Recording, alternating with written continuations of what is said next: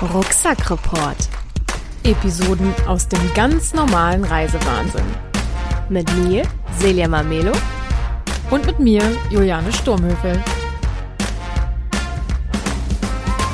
Ich bin nicht so wirklich mit Tieren aufgewachsen und hatte einfach irgendwie nicht so einen Bezug zu, aber jetzt auf unserer Reise begegnen uns ja immer mal wieder Tiere gewollt oder ungewollt und ich muss sagen, ein bisschen Zugang habe ich mittlerweile gefunden, vor allem auch zu Hunden.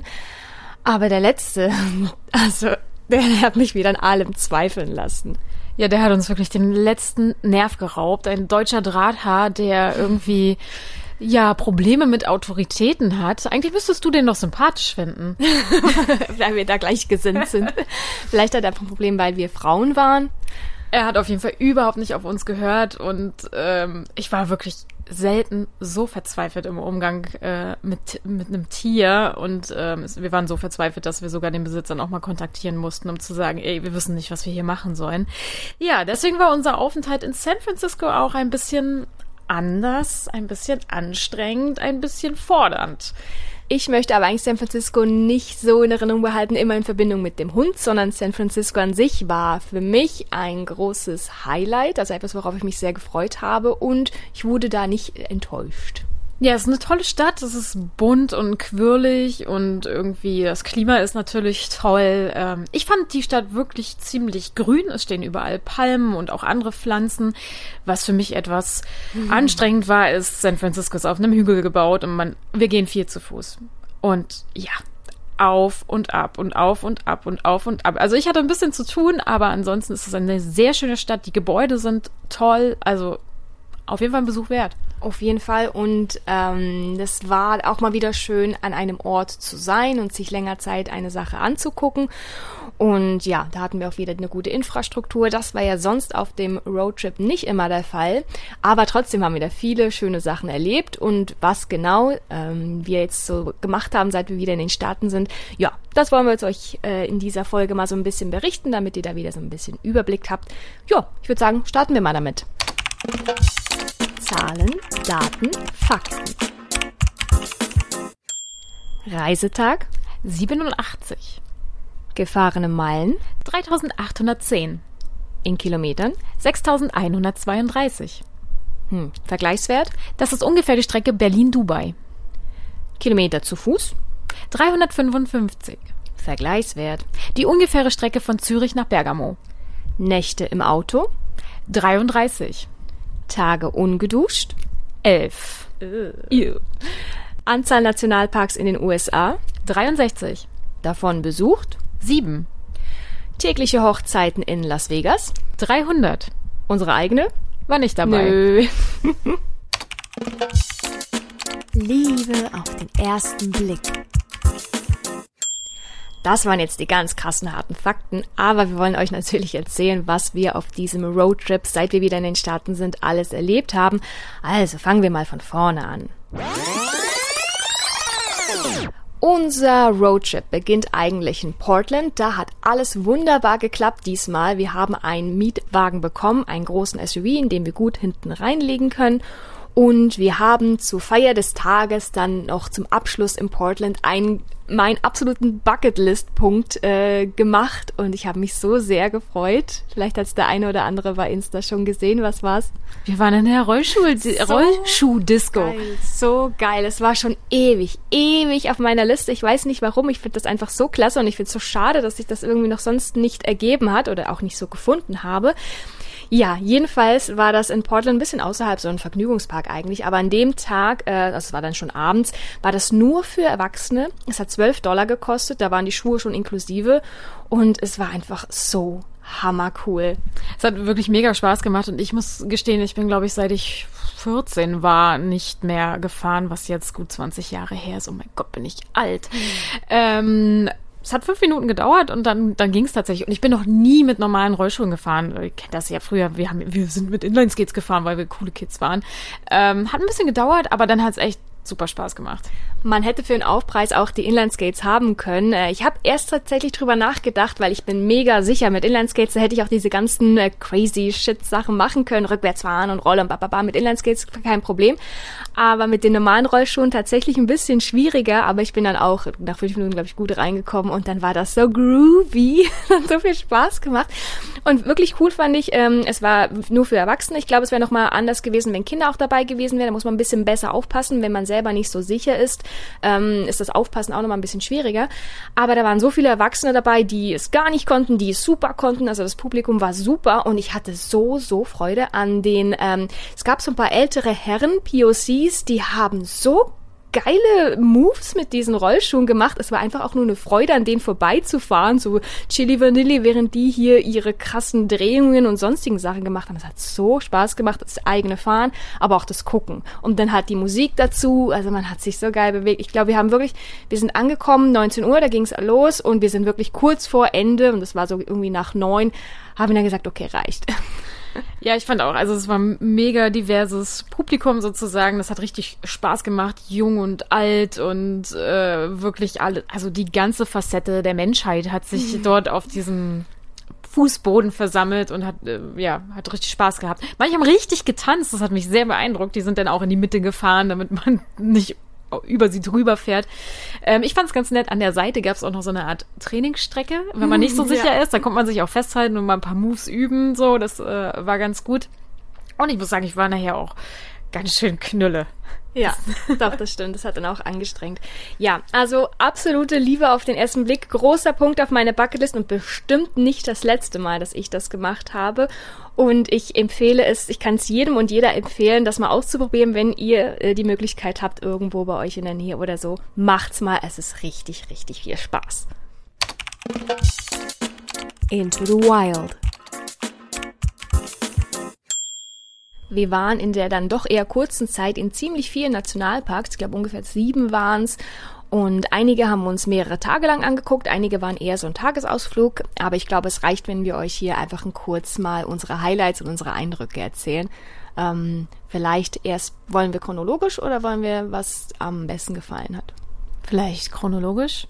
Dann müssten wir beim Crater Lake anfangen. Der ist noch in Oregon und ist ein Vulkankrater, ähm, der wirklich riesig ist. Man könnte auch einmal drum fahren, war dann aber gesperrt zu dem Zeitpunkt, ist aber gar nicht schlimm. Ähm, richtig, richtig eindrücklich fand ich das Wasser. Ja, der Vulkankrater ist nämlich vollgelaufen mit Wasser. Ich glaube, wird er durch eine Quelle gespeist, ist er einfach von Regenwasser vollgelaufen. Das weiß ich leider nicht mehr. Auf jeden Fall ist das Wasser krass blau. Ich glaube, eiskalt.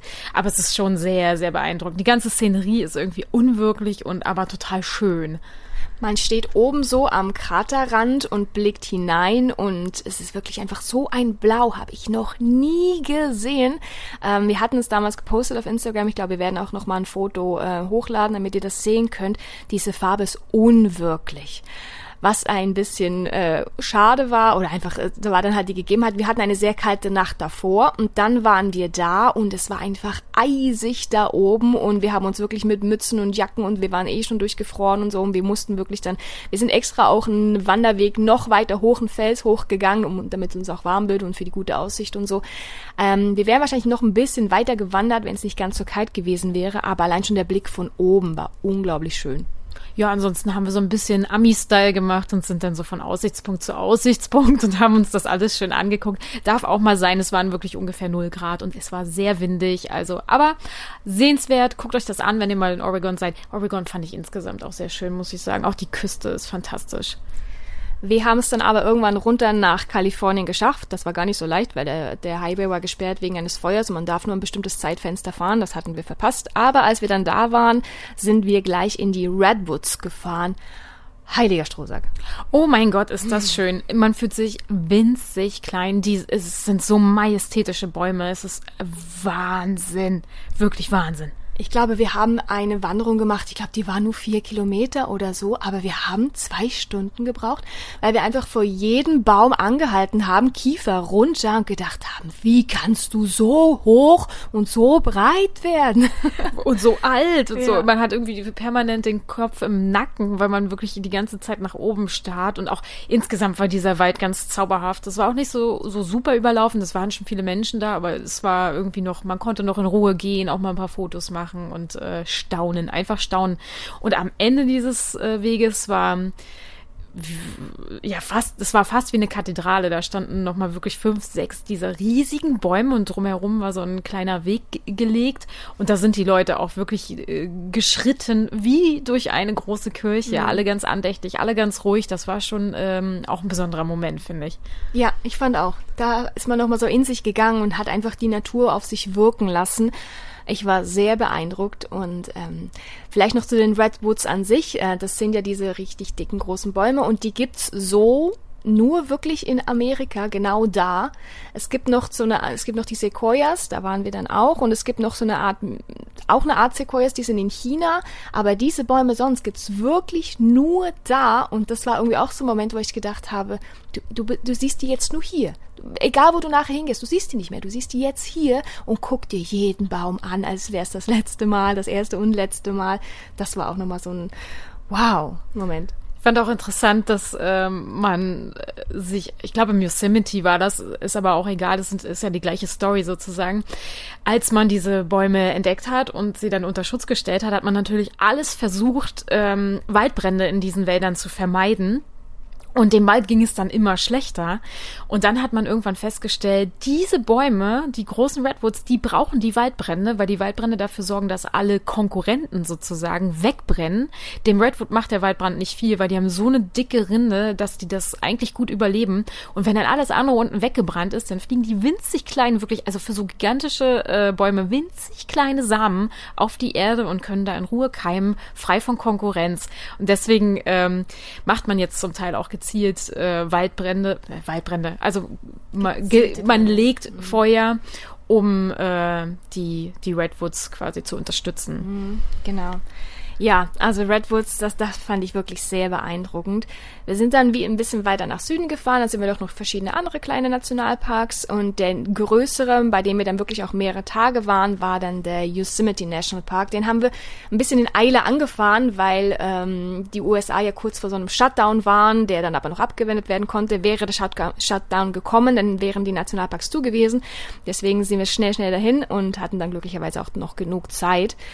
Und ja, was ist eigentlich so dein Eindruck von Yosemite? Da haben wir nicht so viel drüber gesprochen. Yosemite hat für mich irgendwie eine ganz krasse Farbe. Für mich ist der so gelb. Irgendwie mhm. dieser ganze Park. Es ist, ähm, du hast diesen gigantischen Half Dome und den äh, El, El Capitan. Capitan. El Capitan. Ähm, ich fand Yosemite ist, ist schon beeindruckend, gerade wenn man im Valley ist und da drumherum all diese riesigen Berge hat. Wir sind ja auch selber ein bisschen äh, Berg gestiegen. Das war auch total cool, gerade auch von oben aufs Valley zu gucken, weil ähm, die Wiesen, da blüht alles so schön. Dann fließt dieser wunderschöne Fluss dadurch. Es ist äh, wirklich eine traumhafte Location. Allerdings war es halt auch recht crowded, weil viele Menschen äh, natürlich diesen Nationalpark sehen wollen. Es ist ungefähr so bekannt wie Yellowstone. Äh, mhm. Also Dementsprechend äh, viele Menschen dort, aber trotzdem wunderschön, es verteilt sich gut. Tatsächlich, ja, es hat sich auf den Trails gut verteilt. Und je nachdem, Yosemite ist so groß, je nachdem, auf welcher Seite man reinfährt, ähm, ist die Landschaft auch ganz, ganz anders. Wir sind erstmal so vom Nordosten reingefahren und da sind eher so die Meadows, die Wiesen und die Springs, so die Quellen. Da haben wir dann auch einen Dome noch bestiegen. Das war richtig cool. Also wir waren so weit oben und da sind wir dann noch oben noch die Steine hochgekraxelt, um noch besser gucken zu können. Das war richtig cool, da habe ich mich richtig gut gefühlt. Aber da ganz anders und dann, je weiter man dann wieder so ein bisschen nach Südwesten rausfährt, ins Valley dann auch, ähm, viel steiniger, viel Wald, äh, viel mehr Wald auch. Und ähm, es war dann doch auch so am dritten Tag, als wir da waren, habe ich gedacht, oh, jetzt reicht's dann aber auch, einfach wegen der Fahrt. Weil die Strecke dadurch, du kannst nicht wirklich überholen und du fährst und fährst und fährst. Und wenn du, wenn du den Park einmal durchfahren möchtest, brauchst du, glaube ich, anderthalb Stunden. Also allein schon wegen der Strecke und, und der Streckenbegebenheiten ist ja auch sehr kurvig und so. Also ganz, ganz äh, großer Park Und ja, der Half Dome, das wirklich so muss man sich vorstellen, als wäre es eigentlich ein großer runder Stein gewesen, also wirklich schon so ein, so ein Hügelstein, einmal rund von oben, eine Kuppel und dann zack, einmal so in der, ungefähr in der Hälfte abgebrochen und du siehst wirklich so, wo die Kante ist, die ist ziemlich gerade auch runter und wo noch der Hügel des Steins da ist. Wo ist der Rest, ist doch die Frage. Wo ist, genau, wo ist der Rest? Wo ist der Rest? und dann der große andere Fels ist El Capitan und da klettern wirklich auch Menschen hoch. Ähm, wir hatten dann noch so einen Anhalter mitgenommen äh, an dem einen Tag, der hatte uns dann auch erzählt, was er da gesehen hatte, wie die da geklettert sind und dass es da einen gibt, der das jahrelang geübt hat, um dann ohne Sicherung, ohne Seil dann da hochzugehen, also crazy people. Aber ähm, ich habe ganz viele gesehen mit, ähm, mit so Matten, die sind dann einfach gebouldert, haben die Matten unten hingelegt und sind da hochgebouldert. Da hatte ich so Bock drauf. Hätte ich, hätte ich richtig gerne mitgemacht. Ich glaube, das wäre noch geiler gewesen im Joshua Tree Nationalpark. Das stimmt auch. Da waren wir dann noch zum Schluss. Gute Überleitung. Danke. da waren wir dann noch mal zum Schluss und ähm, da waren wir auch mehrere Tage. Der war, das ist Wüste, wie in einer Art Wüste, die ich so noch nicht gesehen habe. Joshua Tree ist der ganz bestimmte Baum. Ich nenne ihn einfach Kaktusbaum, aber eigentlich ist es so eine Art Yucca. Ja, Yucca, ja, ja.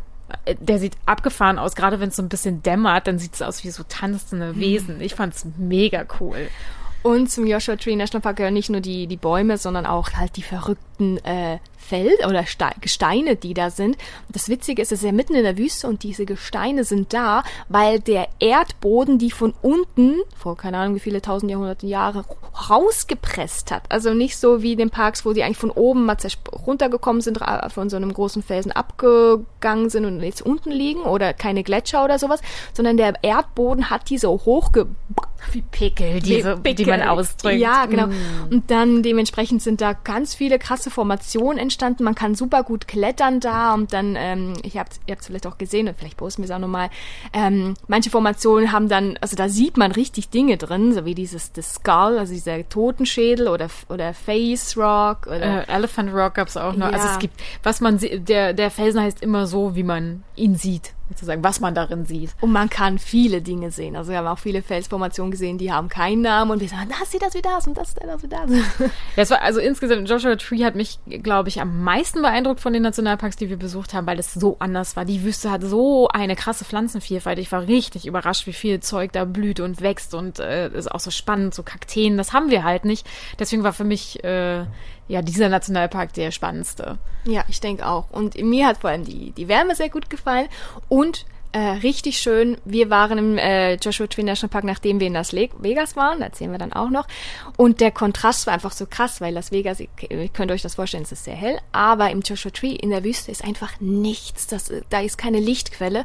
Und wir haben nachts einfach auf so einem Tisch gelegen und äh, hochgeguckt, schwarzer Himmel und die Milchstraße. Ich glaube, ich habe noch, ich habe sie noch nie so lang und so breit gesehen und so viele Sterne wie im Joshua Tree. Ja, absolut krass. Also das äh, wirklich empfehlenswert. Alle Nationalparks, die wir gesehen haben, sind empfehlenswert. Aber der hat mich so am meisten berührt, würde ich sagen. Ja, ich glaube tatsächlich mich auch, ja.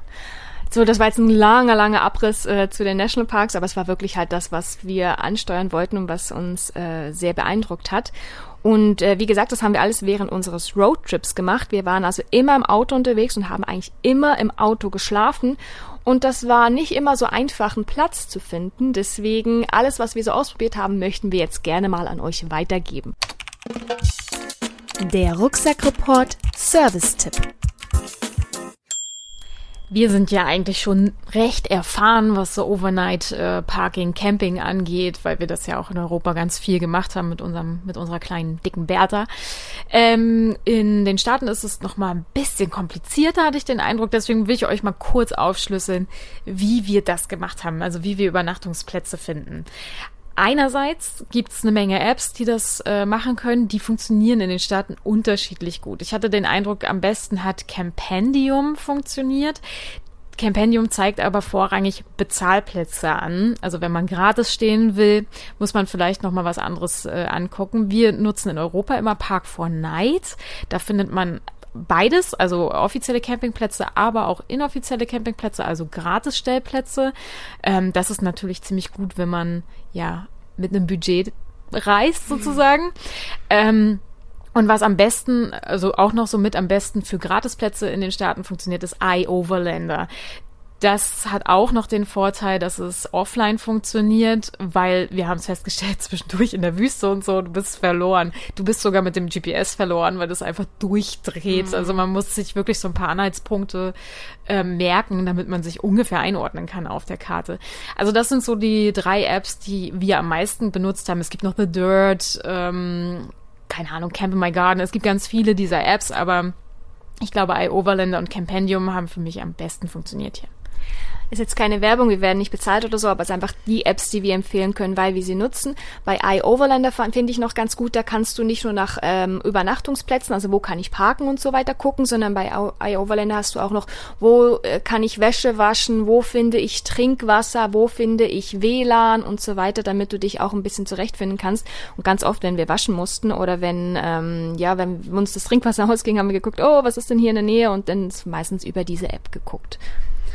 Ja, ansonsten gibt es, also in den Staaten gibt es verschiedene Begriffe für das, was wir gemacht haben. Es ist äh, Overnight Parking, Dispersed Camping, im, im Mobile Home RV Bereich sagt man Boondocking oder Dry Camping, also mhm. dieses Campen ohne Anschlüsse, ohne Wasser, ohne Strom. Aber auch ohne Zelt, ne? Auch ohne ohne Zelt. Dispersed Camping könnte man auch mit einem Zelt machen. Ähm, Dispersed Camping, danach könnt ihr gezielt äh, suchen, wenn ihr in den Staaten einen Roadtrip machen wollt. Ähm, da gibt's dann Plätze, die eine relativ gute Infrastruktur haben, die aber gratis sind. Die sind meistens weit ab vom Schuss. Ich weiß, wir waren einmal in so einer Dünenlandschaft, da oh, waren ja. echt nur so Hillbillies, die irgendwie mit so oh, ähm, Offroad Fahrzeugen durch die Bü Dünen geheizt sind. Das war auch recht laut. Aber es gab immerhin Campingtische und äh, eine Pit-Toilet, also Plumpsklo. Ähm, und es kostet nichts und ist trotzdem offizieller Campingplatz. Also man hat die Sicherheit, man darf da stehen. Also gezielt nach Dispersed Camping suchen, wenn man diese Plätze sucht. Aber man muss sich halt auch darauf einstellen, dass die Straßen dahin manchmal etwas holprig sind. Auf jeden Fall. Ansonsten, wenn man in den Nationalparks unterwegs ist, die haben oft auch offizielle Campingplätze. Da muss man gucken, bei einigen, also zum Beispiel Yosemite, da müsstest du ewig im Voraus buchen, da ist keine Chance. Aber einige ein bisschen kleinere oder wenn man nicht ganz so an der Touristenstelle ist, dann findet man doch noch was. Die Nationalparkseite, die ist ziemlich retro tatsächlich. Also ich mhm. finde die ein bisschen anstrengend, aber die ähm, hat auch alle Campingplätze mit drauf und da kann man gucken, sind die gerade open oder closed, äh, wie ist der Zustand, was kostet es, wie kommt man da hin, was für, wie viele Plätze haben sie, wie ist die Ausstattung also welche Art von Toilette, gibt's Wasser oder nicht. Also da kann man auch auf der jeweiligen Nationalparkseite gucken, wenn man da unterwegs ist. Ja, und nutzt unbedingt die Nationalparkseite und nicht die App dazu. Die App ist einfach ganz furchtbar. Du kannst den richtigen Namen des Campingplatzes eingeben und die App findet den nicht. Also nutzt die Seite. Ähm, dazu noch kleinen Pro-Tipp. Wenn ihr sowieso die Nationalparks besucht, dann kauft ihr euch natürlich diesen America the Beautiful Pass. Der kostet 80 Dollar für das ganze Jahr, gilt für ein Auto.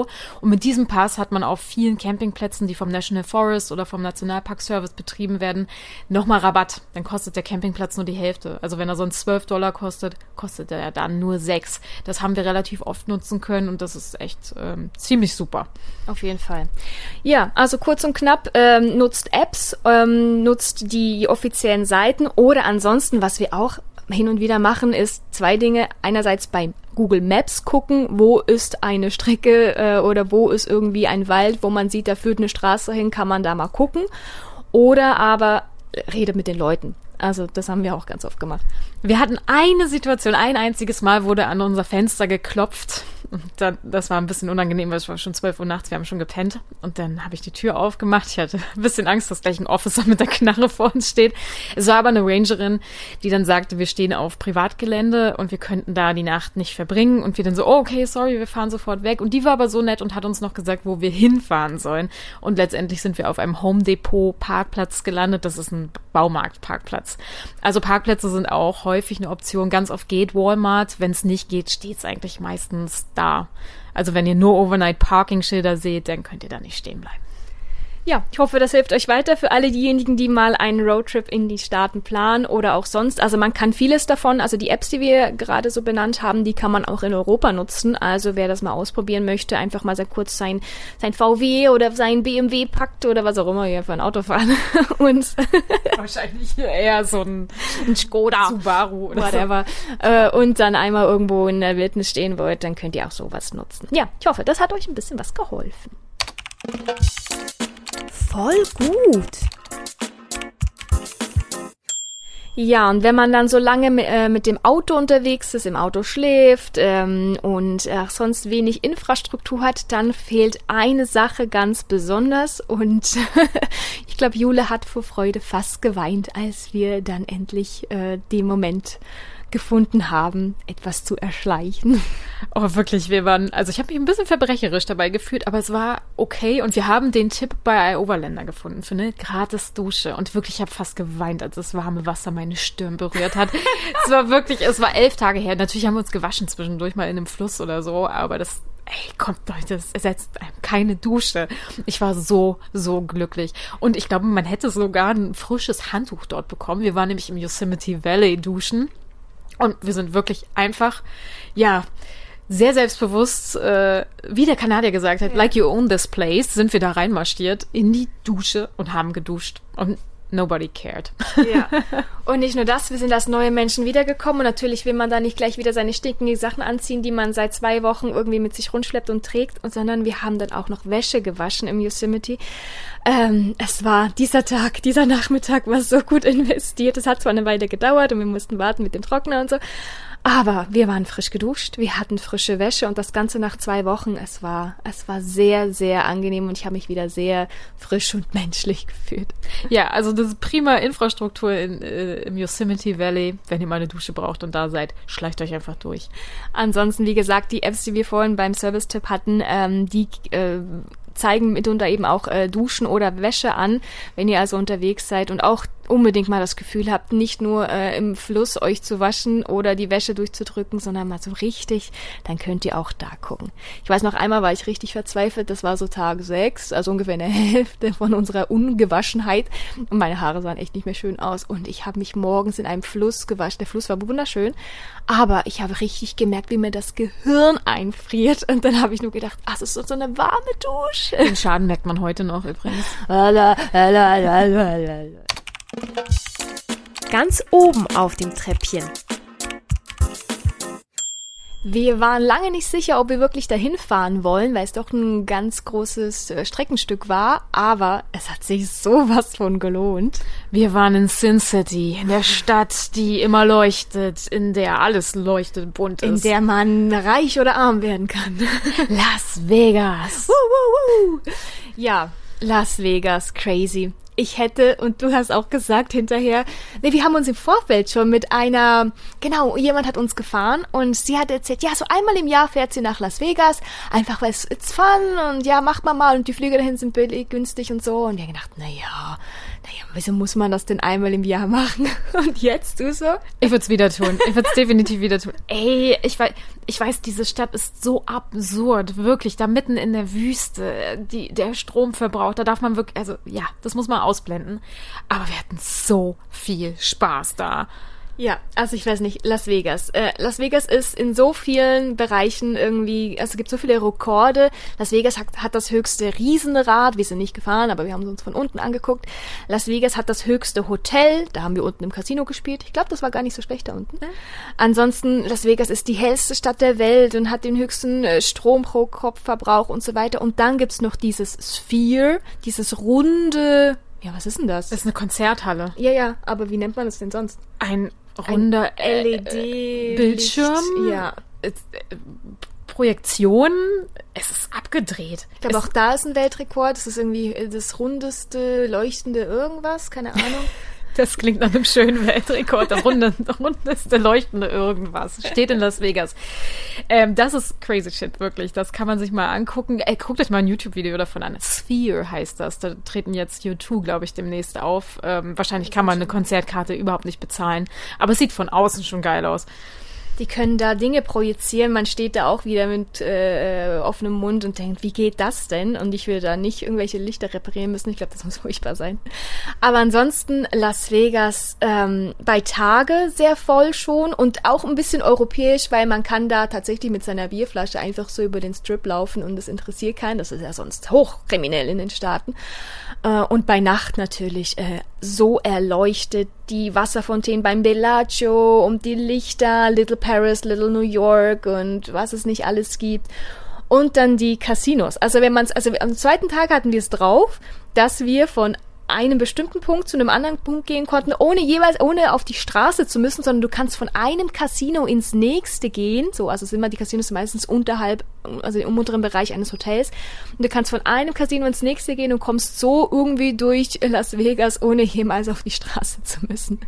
Es ist wirklich eine absurde Stadt. Was mich überrascht hat, ist, dass du in die, Casino, äh, in die Casinos gehen kannst und du kannst dir selber Snacks und Getränke mitbringen, weil es interessiert die dort gar nicht, obwohl es ja Hotels sind. Das würde ich in Deutschland niemals wagen, in ein fremdes Hotel gehen mit meinem, mit meinem Bier in der Hand oder so.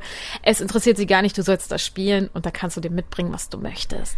Und die Getränke in den Casinos sind auch umsonst in dem Sinne. Also, also du könnt, nicht ja, immer, aber wenn du gutes Trinkgeld gibst. Nee, also nee, sie sind umsonst aber ähm, es wird natürlich von dir erwartet, dass du ein Trinkgeld gibst, sonst kommt die Kellnerin oder der Kellner einfach nicht mehr. Also wenn, ähm, wenn sie fragt, hey, etwas zu trinken, dann kannst du sagen, ja, ich hätte gerne keine Ahnung, eine Margarita. Und ähm, wenn der gebracht wird und du gibst nix, dann kommt sie oder er halt nicht mehr. Und wenn äh, du aber dann Trinkgeld lässt, also im Prinzip zahlst du schon. Aber du würdest halt nicht so viel bezahlen, wie wenn du jetzt in eine Bar gehst und dort einen Cocktail oder so bestellst. Ja, was die Finanzen betrifft in Las Vegas, ähm, wir sind mit einem Verlust leider rausgegangen, aber ich glaube, es sind, äh, es war ein Verlust von fünf Dollar. Fünf? Oh, ich dachte, es wären nur zwei gewesen. Haben wir nicht wieder was noch rausgespielt?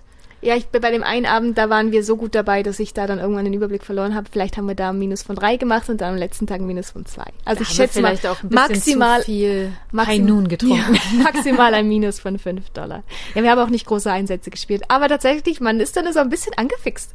Ich hätte ja gar nicht gedacht, dass dir das gefällt, weil ich bin ich bin eher so eine Spieler, Spielerin. Ich gar nicht, ich gar nicht, aber es war dann schon witzig, aber wir haben halt wirklich immer nur mit Kleinsteinsätzen gespielt und das ja, ist dann irgendwann auch nicht mehr so witzig. Ich glaube, wenn man hohe, höhere spielt, dann spielt man auch länger. So ist der kleine Einsatz ist dann entweder schnell verdoppelt und dann höre hör ich auf oder er ist dann halt auch schnell weg. Ja, aber trotzdem insgesamt war Las Vegas ja schon schon ziemlich cool, muss ich sagen. Also ich würde sagen, sollten wir jemals wieder in die Staaten und so ein bisschen Westbereich kommen, Las Vegas wäre schon ein Punkt, wo ich wieder hinfahren ja, würde. Aber tatsächlich leid, auch nur für zwei Tage. Also es reicht ja dann auch, ne? Ja, ja, ja, das reicht. Ich fand Downtown auch noch ziemlich cool. Ja. Ähm, da gibt's quasi einen voll überdachten Boulevard, der auch LED-Lichter hat. Wieder LED und da wird auch wieder was drauf projiziert. Also du brauchst dich eigentlich gar nicht im Freien bewegen in Las Vegas. Du kannst, aber du musst nicht. Das Gute war, dass wir in Las Vegas nicht alleine waren. Wir hatten sehr gute Gesellschaft und das wollen wir euch natürlich auch noch erzählen. Nice to meet you. Ja, am Rande des Yosemite Nationalparks, am schönen Merced River, auf einem dieser wundervoll gut ausgestatteten Campingplätze, die so unfassbar günstig sind, haben wir jemanden getroffen. Und zwar Gianni, liebe Grüße, falls du das hörst. Äh, Gianni aus Zürich, Kameramann aus Zürich, beziehungsweise Luzern. Und ja, er hatte eigentlich nur gefragt, ähm, wie das mit der Bezahlung läuft, weil er hatte dann einfach nur das Geld irgendwie so reingeschmissen. Und dann sind wir ins Gespräch gekommen und so weiter. Und dann hat es sich, dann haben wir kurz irgendwie äh, auch noch äh, Kontaktdaten ausgetauscht. Und es war sehr, sehr nett. Und dann hat sich's ergeben, dass ähm, wir beide an dem Tag ähm, nochmal in den Yosemite gefahren sind. Und äh, wir haben dann überlegt, naja, lass uns doch einfach da treffen und gemeinsam eine äh, Wanderung machen. Gesagt, getan. Und dann sind wir gemeinsam einen äh, Berg, den die Columbia Rocks hochgewandert, haben uns die Wasserfälle angeguckt, sind durchs Valley gegangen. Wir haben unglaublich viel gequatscht. Also da hat die Wellenlänge einfach total gut gestimmt. Er war in unserem, also in unserem Alter und ähm, wir haben ähm, ja er gehört zu Bubble. das hat, glaube ich, auch gut getan. Mir hat's gut getan, einfach mal wieder Schweizerdeutsch zu reden. Und ähm, das war, super, super. Also wir hatten eine hammergute Zeit und wir haben dann auch beschlossen, äh, hey, lasst uns doch einfach wieder zu dem Ort fahren, wo wir uns heute Morgen getroffen haben. Es war super chillig da, lass uns da nochmal die Nacht verbringen. Auch das wieder gesagt, getan, hingefahren, Bierchen getrunken, da am River, nachts gesessen und äh, die Sterne angeguckt und gequatscht.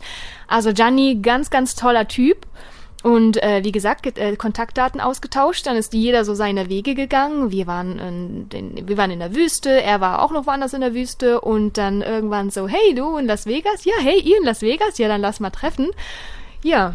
Ja, dann haben wir zusammen viele Mixgetränke getrunken und die Casinos unsicher gemacht und ähm, Gianni hat uns äh, In-N-Out Burger noch nahegebracht, was wirklich ein ähm, ein guter Burgerladen ist, wenn man ein bisschen Geld sparen möchte. Auf jeden Fall, genau. Und Gianni hat uns die High Noon Getränke, also diese Hartselzer Getränke, äh, ja, ob wir dafür dankbar sein sollen, weiß ich nicht. Aber hammergeil. Ähm, ja, merci vielmals, Gianni. Ähm, ja, also wie gesagt, ich ja, bin total Fan. Ich freue mich jetzt, dass wir immer noch in Kontakt sind und ich hoffe, dass sich unsere Wege noch mal kreuzen. Wenn nicht, Gianni, ich komme auf Zürich. Wir besuchen uns und ähm, richtig, richtig cooler Typ. Ähm, Liebe geht raus und es ist schön, wenn man mal auf Reisen jemanden trifft, wo einfach irgendwie alles stimmt und man ist unterwegs und man hat eine richtig gute Zeit und man trifft sich dann nochmal und ja, es ist einfach schön, jemanden zu treffen oder Leute zu treffen, mit denen man so ein, ein Teil der Reise irgendwie gemeinsam verbringen kann, Spaß miteinander hat, dann geht jeder wieder seiner Wege und dann, wer weiß, man trifft sich und sieht sich immer mal wieder. Ja, äh, wir sehen uns dann in Costa Rica, oder? Äh, Gianni, Costa Rica oder Mexiko, wir sehen uns, habt ihr Sorge. Klischee AD. Eigentlich ist es traurig, dass wir jetzt mit diesem Klischee aufräumen müssen, aber ja, das Klischee, was wir hier jetzt bearbeiten, ist Amerika, Land der Freiheit. Ich muss gestehen, für mich fühlt es sich nicht so an. Ähm, wir haben euch ja schon erzählt von unserem holprigen Start hier. ich wurde ja wie eine Verbrecherin verhört, am, schon am Flughafen. Ähm, komische Situation mit dieser ganzen Prüderie. Kann ich, kann ich im Bikini baden gehen? Kann ich mich am Strand umziehen? Nein, lieber nicht. Gehe in eine Umkleidekabine. Man fühlt sich auch wie, wie eine Verbrecherin, wenn man Alkohol kauft. Also irgendwie für mich Land der Freiheit, der Geschmack ist Schal. ja, wir haben uns auch mit vielen, vielen äh, AmerikanerInnen unterhalten und es kommt, man kommt immer irgendwie auf das, auf das Thema und äh, ganz in Erinnerung geblieben ist mir so ein Gespräch mit so einem Pärchen, die haben so Zitat gesagt, äh, You're free if you're white, male and rich. Also bist, du kannst hier, hast hier alle Freiheiten, wenn du weiß, männlich und vor allem reich bist. Und ich glaube, das stimmt tatsächlich. Und eben, es ist für mich vor allem das Land der Gegensätze. Also es ist unfassbar, wie viel Armut äh, du siehst und gleichzeitig wie viel Texas und Liberation und was auch immer dann in anderen Bereichen ähm, gibt oder gibt, es gibt oder eben nicht gibt. Also ich bin auch, also, ja, ich weiß, diese ganzen Trump-Wähler, die dann irgendwie ihre Sticker auf dem Auto haben und davon haben wir einige gesehen, so Pro-Life, Pro-Guns. Ähm. Allein schon das, Pro-Life und Pro-Guns, sorry, ich könnte mich, ich könnte mich so echauffieren. Wie kannst du Pro-Life sein, aber dann Pro-Guns? Und irgendjemand hatte das sehr, sehr zynische äh, gesagt, ähm, und es tut mir sehr leid, aber du darfst Pro-Life, also du darfst dein Kind, du musst erst warten, bis dein Kind geboren ist, bevor es durch eine Waffe stirbt. Also, als, als, als, als dass du es, ähm, äh, als dass du eine Schwangerschaft beenden kannst. Dann ganz polarisierendes Thema, ich weiß, aber da kann ich richtig, richtig sauer werden. Und ich verstehe diesen, diesen, das Mindset dahinter einfach nicht. Also, für mich ist Land der Freiheit abgehakt. Es ist nicht so, ähm, selbst ich würde ja sagen, wir sind ja noch die guten Ausländer, wir sind Touristinnen, wir bringen hier Geld rein und ich fühle mich schon so ein bisschen so beäugt, möchte ich sagen. Also nicht, also ich fühle mich nicht unter Generalverdacht gestellt, aber schon so, watch your steps. Und ähm, ich glaube, wenn du hier lebst und nicht reich bist, ist es äh, sehr hart.